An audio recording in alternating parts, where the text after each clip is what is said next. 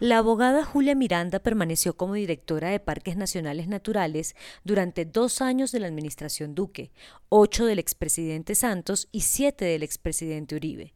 Durante su gestión de casi 17 años, los 57 parques se consolidaron como un sistema y la entidad consiguió protegerse de los intereses politiqueros, además de trabajar de manera conjunta y sin aspavientos con las polémicas corporaciones autónomas regionales.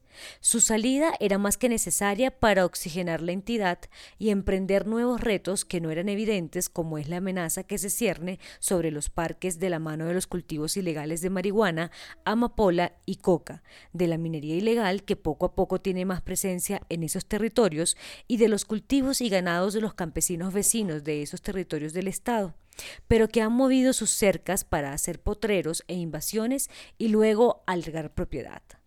Sobre el papel se dice que el sistema cuenta con 58 áreas protegidas, 42 de ellas parques naturales, 12 son santuarios de fauna y flora, dos reservas naturales, una vía parque y otra área natural única.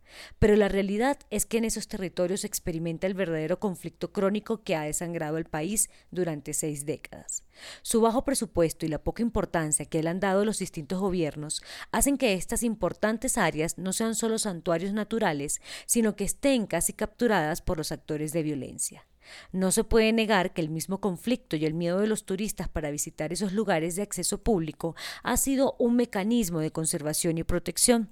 En pocas palabras, no ha sido popularizados por el tema a encontrarse la guerrilla, los narcos, los taladores de bosques o a los mineros ilegales o a todos los anteriores. El papel también dicta que en estas áreas se protege gran parte del tesoro natural de Colombia, que a su vez es riqueza irreemplazable para todo el planeta. 10% de la diversidad mundial.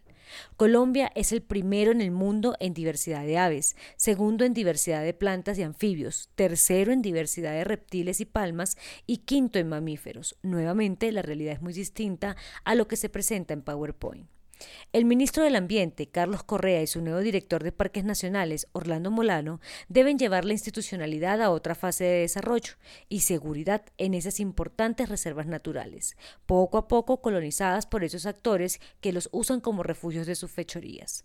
Las cosas desde Bogotá se ven distintas porque están sobre el papel o en videos, pero al ir a los territorios, como dicen los funcionarios, la realidad es muy distinta.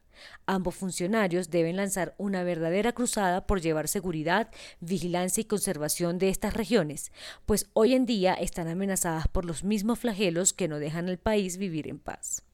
No nos podemos engañar, Hoy muchos de estas áreas protegidas, además de ser santuarios naturales, también albergan muchos delincuentes que no solo destruyen, sino que se apropian de un recurso escaso, patrimonio de la humanidad y que es de todos los colombianos.